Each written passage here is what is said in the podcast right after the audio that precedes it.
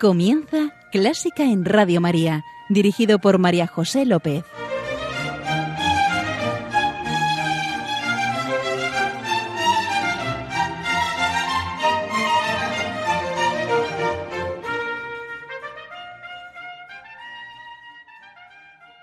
Bienvenidos, bienvenidísimos a Clásica en Radio María, la música divina. Encomiendo este programa a la Virgen y va por ti, Señora.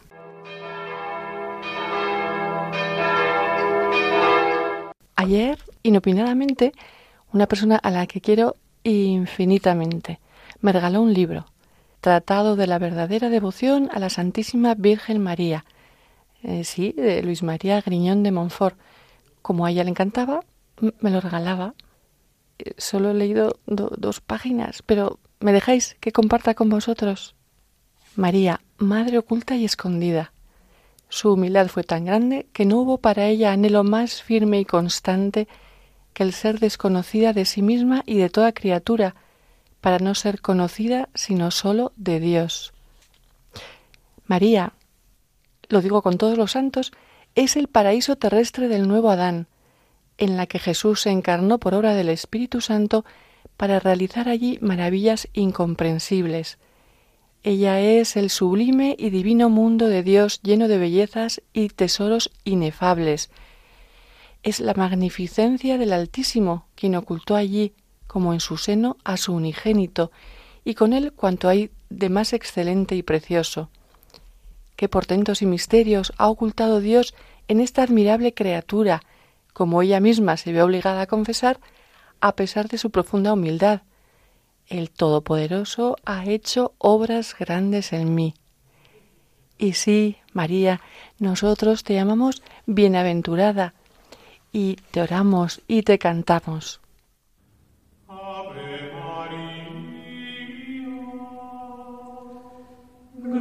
Era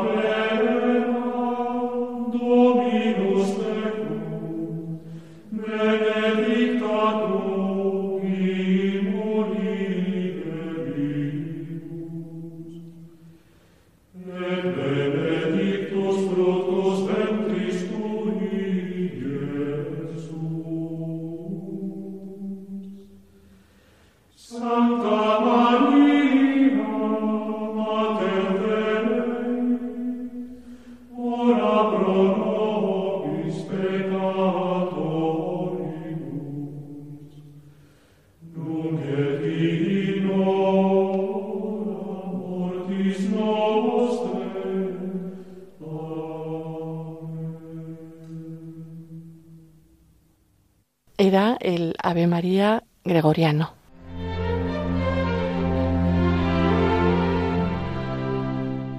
Y aquí estamos con nuestro invitado de hoy, Javier Tortajadas. Hola Javier. Hola María José.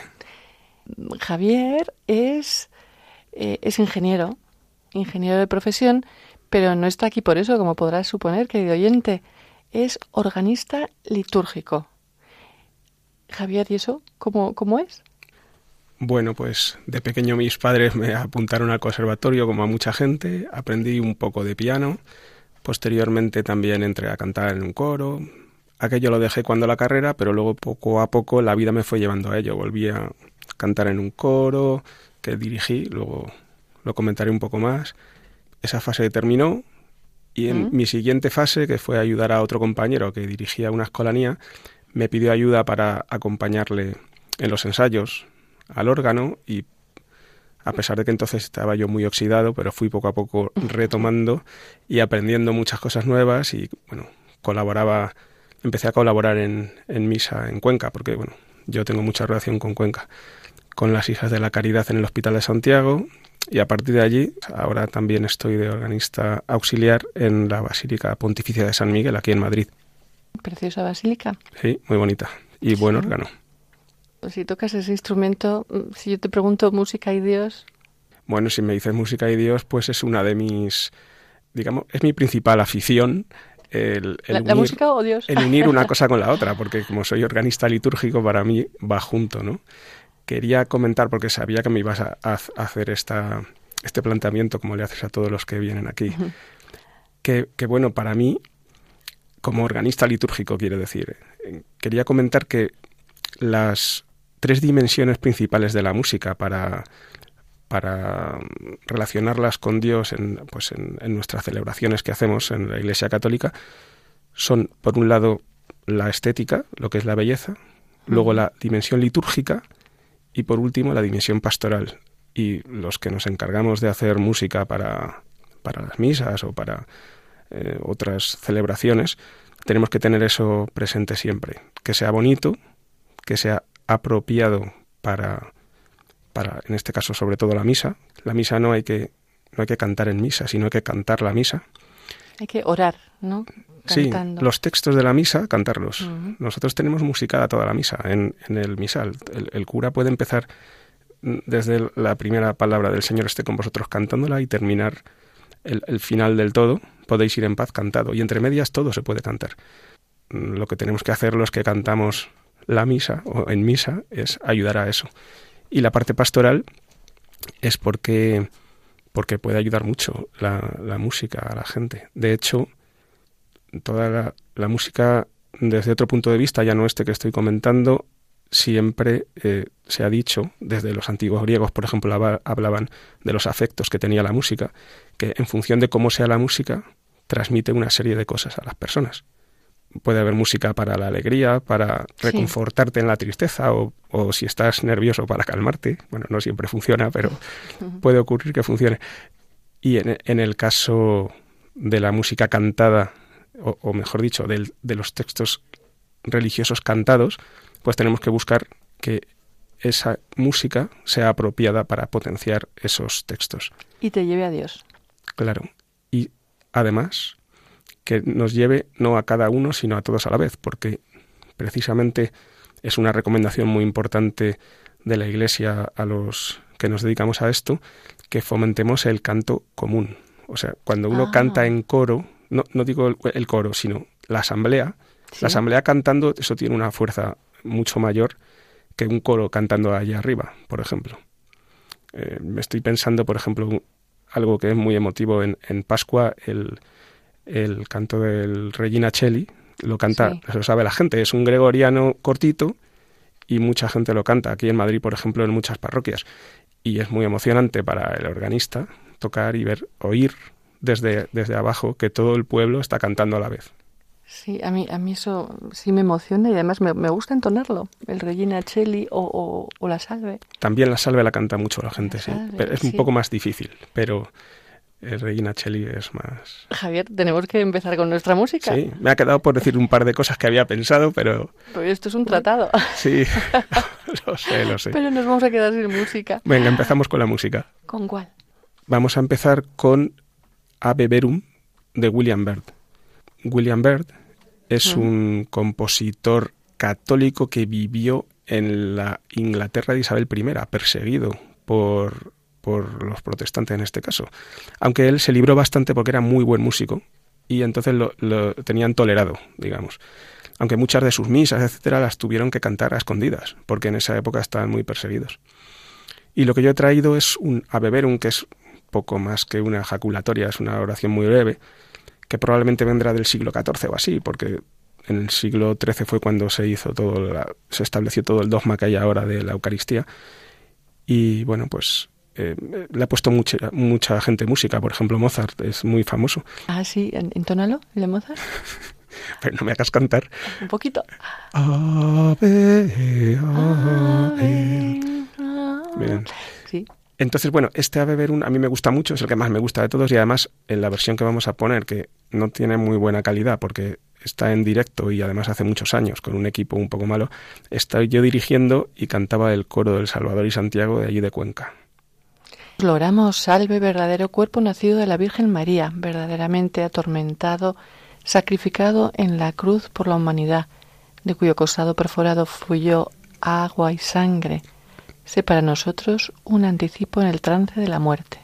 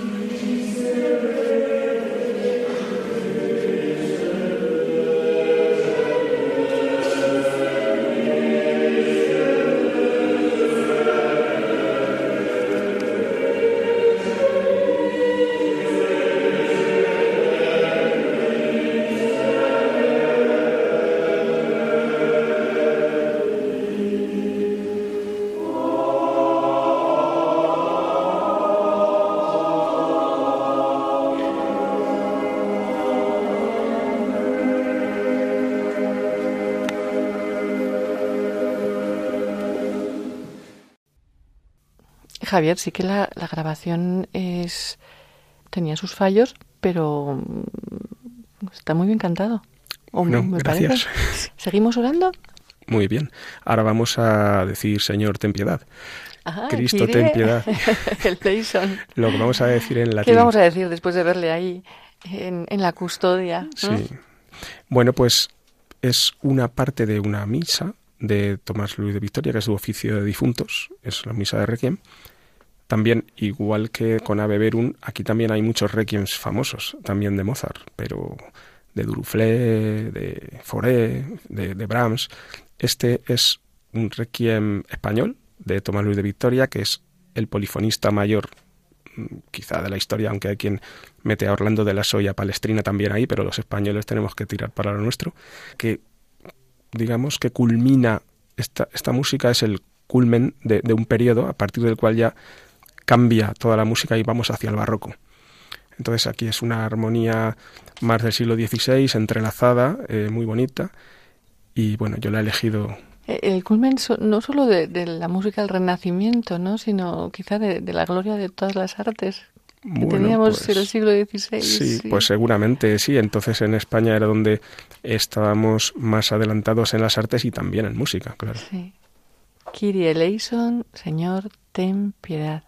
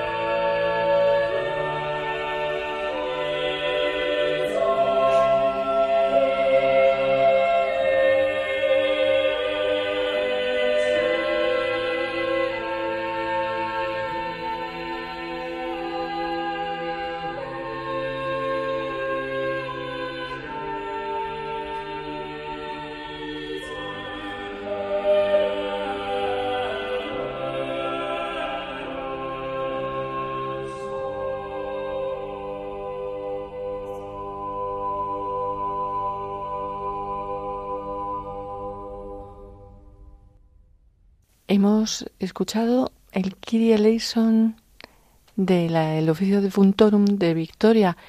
Qué, qué, qué sobrio es. Sí. Y qué expresivo, y qué bueno, profundo. Es, es sobrio, es sobrio relativamente. Claro, no tiene instrumentos, no. lo estamos oyendo a capela, pero es una música muy compleja. Está, son mm. melodías entrelazadas, imbricadas, haciendo, la verdad, una música maravillosa. ¿Y cómo, cómo va para arriba el Kiri, eh? Sí. ¿Cómo, ¿Cómo pide? De hecho, lo siguiente que viene en la historia de la música es una simplificación, porque el barroco lo que hace, aunque mucha gente no lo sabe, pero es esta maraña de voces, en este caso son seis voces, uh -huh. la simplifica y queda un bajo continuo y una voz, o un bajo continuo, un bajo continuo me refiero a una melodía de un violonchelo, por ejemplo, un bajo continuo, una voz y un instrumento que le hace ecos. Lo que vamos a oír ahora es precisamente esto. Cómo simplificamos esta maraña de voces y queda es igual o más bonito, todo es igual de bonito, pero es otro, otro otra concepción de la música realmente. Tengo curiosidad, ¿qué vamos a escuchar? Vamos a escuchar un fragmento pequeñito de una gran obra que, que además es una obra ambiciosa que la hizo su autor sabiendo que era una gran obra, que son las vísperas de, de la Virgen de Claudio Monteverdi. Acabamos de escuchar el Requiem de Vitoria, publicado en 1605, y pasamos a escuchar una parte de las vísperas de Monteverdi de 1610. Y aunque solo haya cinco años de diferencia, la concepción que está detrás de estas obras y, y el, el estilismo, el estilo que hay detrás es completamente diferente. El uno es que acaba un periodo y el otro empieza el siguiente. Acaba el Renacimiento, vamos a decirlo así, y empieza el Barroco. Como los oyentes de Radio María seguro que saben, las vísperas es una oración de la universal de la Iglesia que se hace todas las tardes y, e incluye, bueno, son es una sucesión de antífonas y salmos y hay un himno evangélico que es el Magnificat. Ese se hace todos los días, que además precisamente has comentado tú algo, una parte del Magnificat hoy en la introducción. Sí, casualidad. Sí, sí, sí. Pues la parte que yo he cogido es eh, la parte de Deposuet potentes de sede te exaltavis humiles, que es cuando dice que va a... Mm, Derriba del trono a los poderosos y, y enaltece, enaltece a, los humildes. a los humildes. Y bueno, en este caso vamos a ver un tenor y hace como un, un canto más bien declamado y lo que hace la música quizá más bonita es el juego que hace el corno, que es un instrumento antiguo que ya ha desaparecido, y con ecos, porque esto lo hizo Monteverdi para la Basílica de San Marcos en Venecia, y aquí lo que hace eh, el, el, la versión que vamos a escuchar es que unos un corno está en donde la orquesta y, y -huh. el cantante y el otro lo pone por allá arriba por los balconcillos que tiene la, la basílica de San Marcos eh, y, y, hace un efecto de eco muy bonito que es el que buscaba Monteverdi claro. Qué emoción. Sí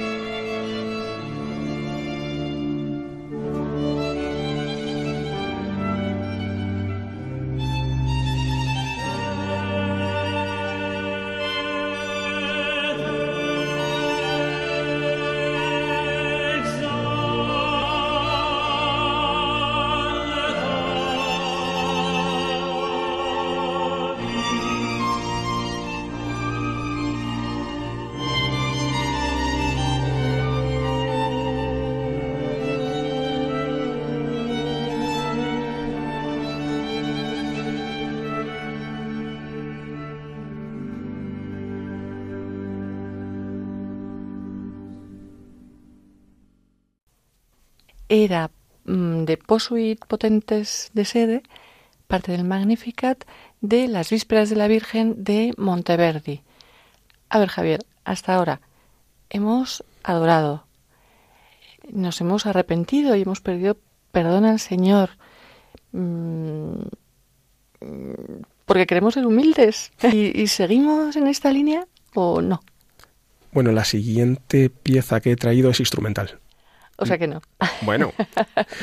Eh, ah, la... bueno, pero nos. ¿es alegre?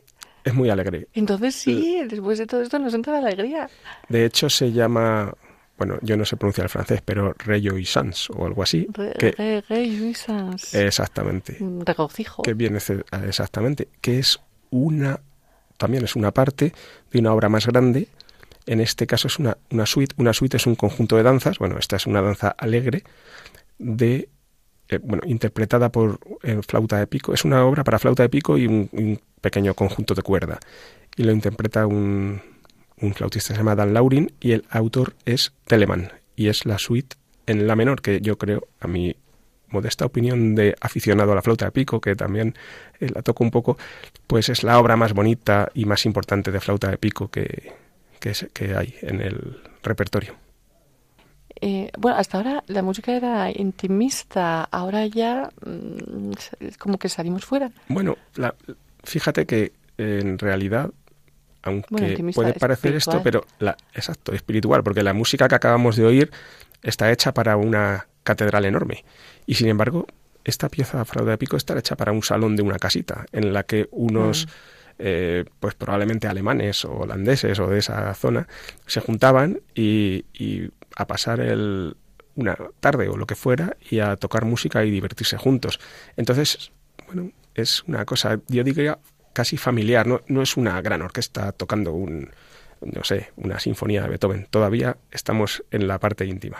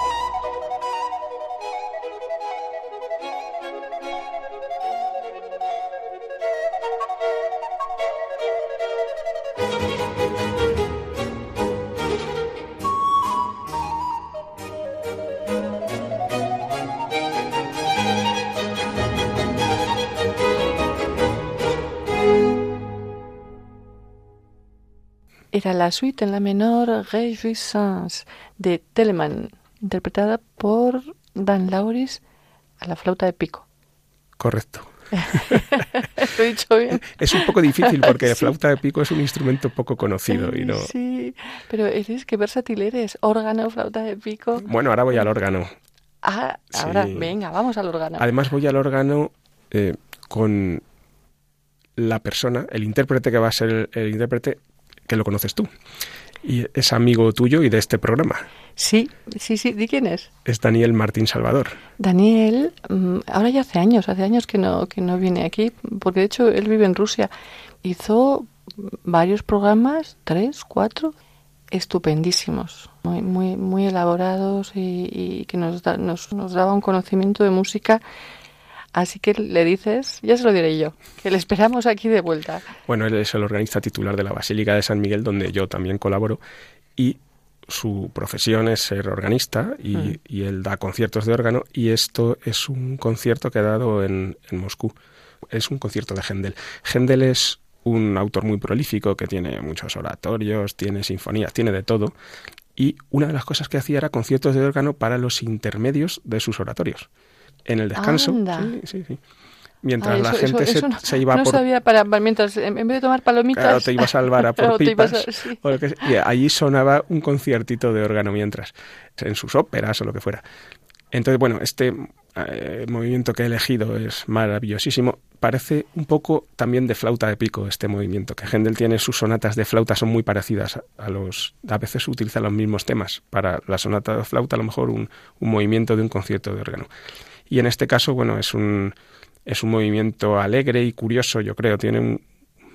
Yo creo que va a gustar, así que por eso lo he traído.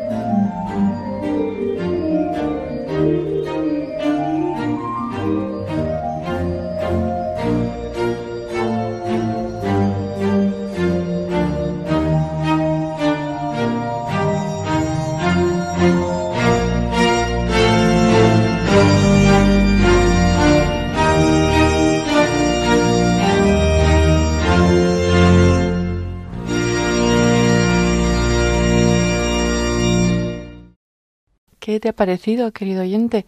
A mí me ha hecho sonreír, es muy juguetón, ¿no? Ingenuo, no sé.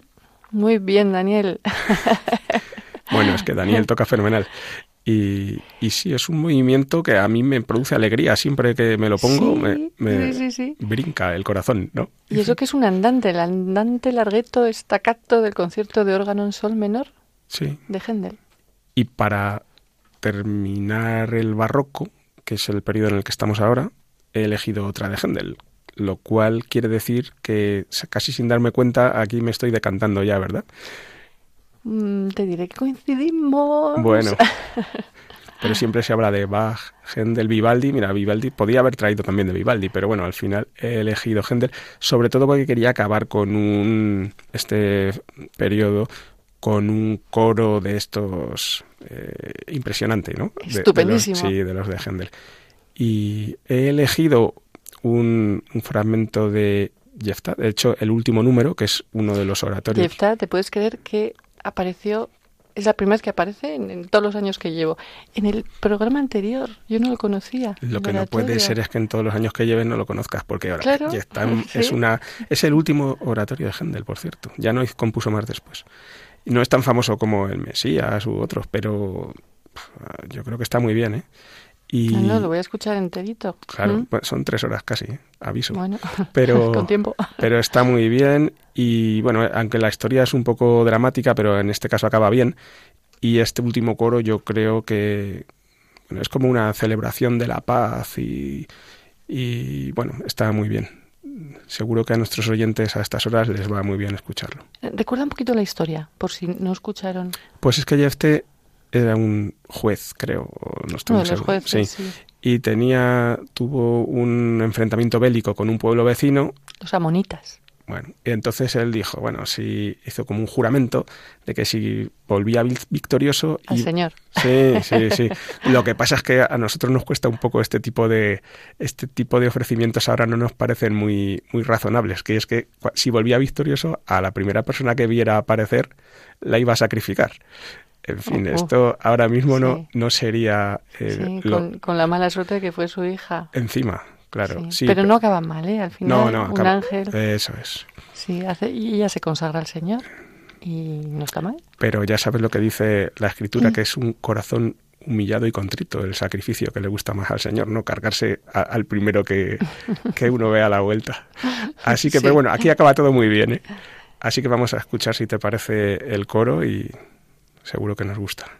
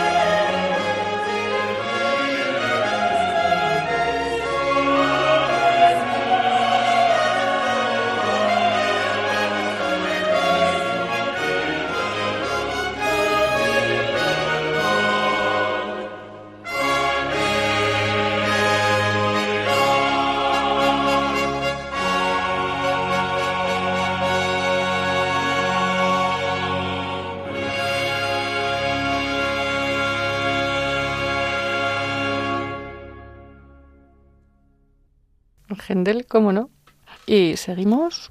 Lo siguiente que vamos a poner es otro fragmento de otro oratorio. En este caso hemos ido 100 años para adelante y vamos a una música que en mi caso no es la que yo tradicionalmente eh, he escuchado o la que más me ha gustado. Porque yo me quedaba, bueno, cuando estaba en el coro cantábamos cosas más bien polifonía, más antigua, y luego me gustó el barroco, pero esta parte que es ya del siglo XIX, que hablamos de Mendelssohn, eh, es, un, tipo de música que yo no escuchaba mucho. Pero últimamente, como pues a partir de tocar en, en bodas y en otro tipo de, de, de actividades como pequeños recitales en, la iglesia, pues algunos de los cantantes me han empezado a, pedir que les acompañe en, este otro repertorio. Y me ha parecido muy bonito, la verdad. El oratorio Paulus de Mendelssohn no es muy conocido. En él se narra la vida de San Pablo y al principio empieza por el martirio de San Esteban, que es el primer mártir de la iglesia, que lo apedrean y y Saulo estaba por allí porque perseguía a los cristianos, etcétera. Entonces, la parte que he elegido es justo cuando han apedreado al, a San Esteban, pues hay un lamento a Jerusalén de, de, lo mal que trata a sus profetas. Sí, Jerusalén, tú matas a los profetas y apedreas a los que te son enviados. ¿Cuántas veces quise reunir a tus hijos y no quisiste, Jerusalén?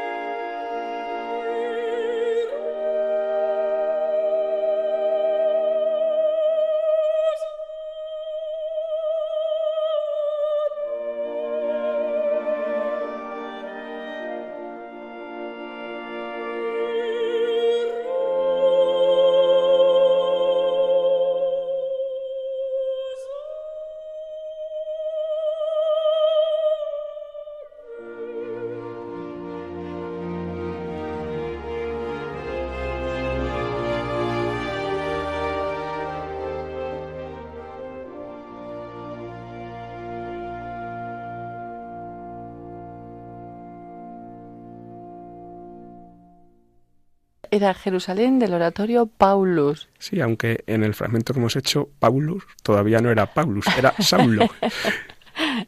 de Mendelssohn. Nos vamos ahora a un tercio muy diferente, porque hasta ahora todos los compositores que he traído están ya muertos y ahora vamos a traer uno vivo. Descansen en paz. Bueno, eh, sabemos que, que, todos están en el cielo cantando, ¿no? Pero, pero hablamos de, de un compositor actual, ¿de acuerdo? Es, además es un villancico. Es un villancico compuesto para un disco de villancicos de autores conquenses y me tocó a mí la labor de dirigir este, este disco.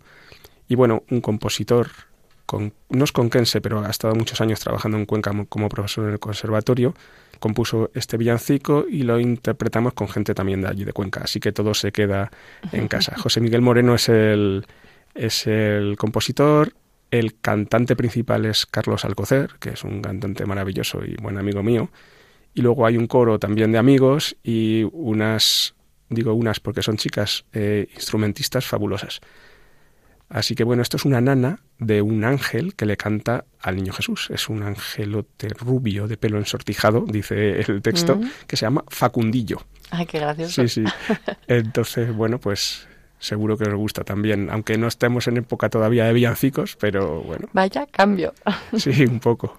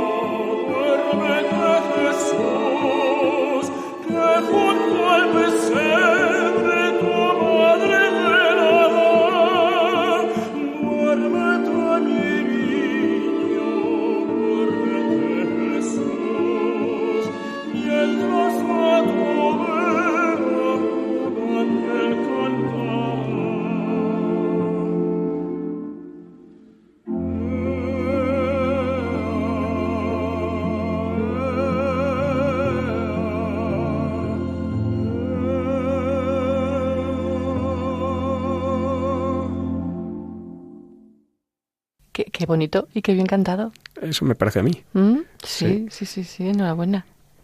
¿Mm? Gracias. Mm, creo que nos quedamos en Cuenca. Sí, bueno, ya vamos a terminar prácticamente. Y en este caso vamos a hacer una cosa como al principio. La grabación no será muy buena porque está hecha en la calle y además está hecha a las 6 de la mañana, que no es una hora muy buena para cantar. Yo os animo, queridos oyentes, a que veáis el, el bueno, el vídeo de, lo que va a sonar. E, explícalo, sí, porque es impresionante, una procesión en Cuenca. El Viernes Santo en Cuenca, bueno, esta procesión la conoce mucho la gente porque es esa que erróneamente le llaman de los borrachos. Eh, esta procesión se llama, el título oficial es Camino del Calvario. Bueno, en esta procesión lo que tenemos, una de las imágenes que desfila es la de la soledad, que es la Virgen que sigue a, a Cristo camino del Calvario de lejos, lo va viendo. Eh, hay una teoría que nadie sabe muy bien si es cierta, pero bueno, que los herreros eran miembros de esta hermandad hace años. La procesión pasa a las seis de la mañana por la puerta de una herrería, una fragua, y entonces ahí pues se enciende la fragua todas las mañanas y se golpea con martillos los yunques al paso de la Virgen. ¿Me estás emocionando? Sí, es muy emocionante. Y cantamos un pequeño motete de un minuto que lo vais a oír ahora, que lo compuso mi amigo Antonio, yo le ayudé, y mi amigo José Luis, entre los tres lo, lo terminamos de pulir y lo cantamos todos los años en la procesión Camino del Calvario en Cuenca. ¡Guau! Mm, lo, lo contemplamos, queridos oyentes.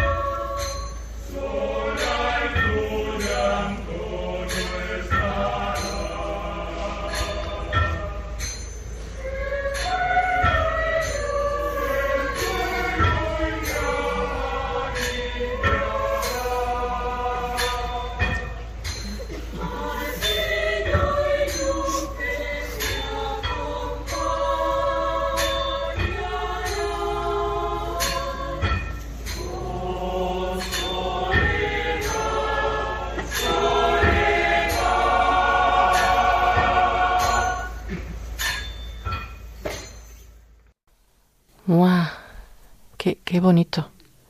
Hemos acompañado a la Virgen camino del Calvario, pero sabemos que no acaba todo ahí. Así que nos vamos ahora a...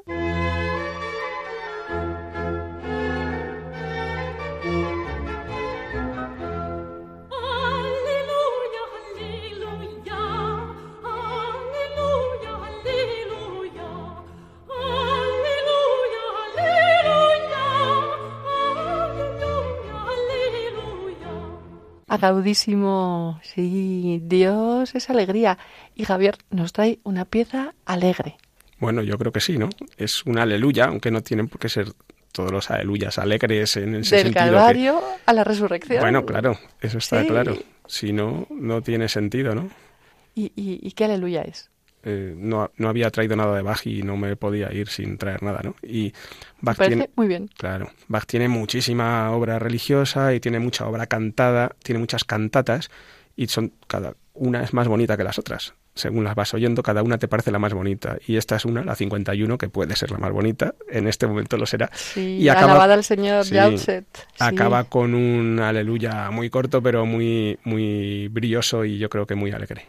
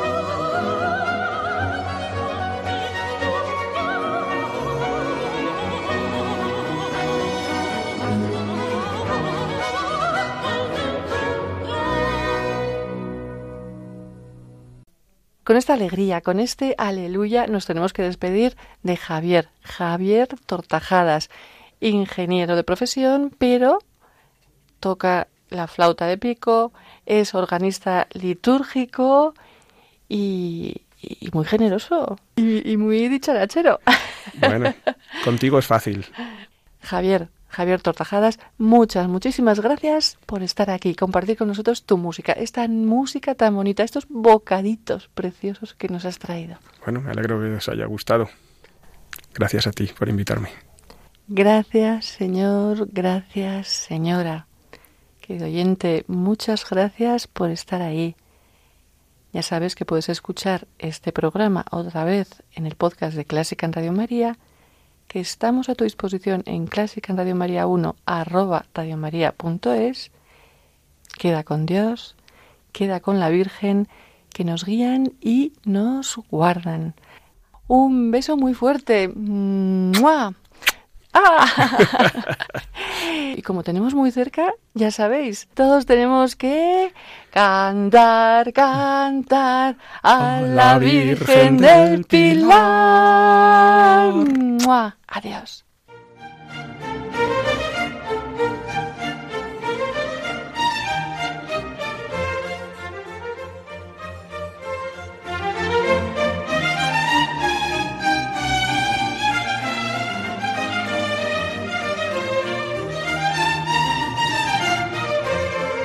Han escuchado Clásica en Radio María, un programa dirigido por María José López.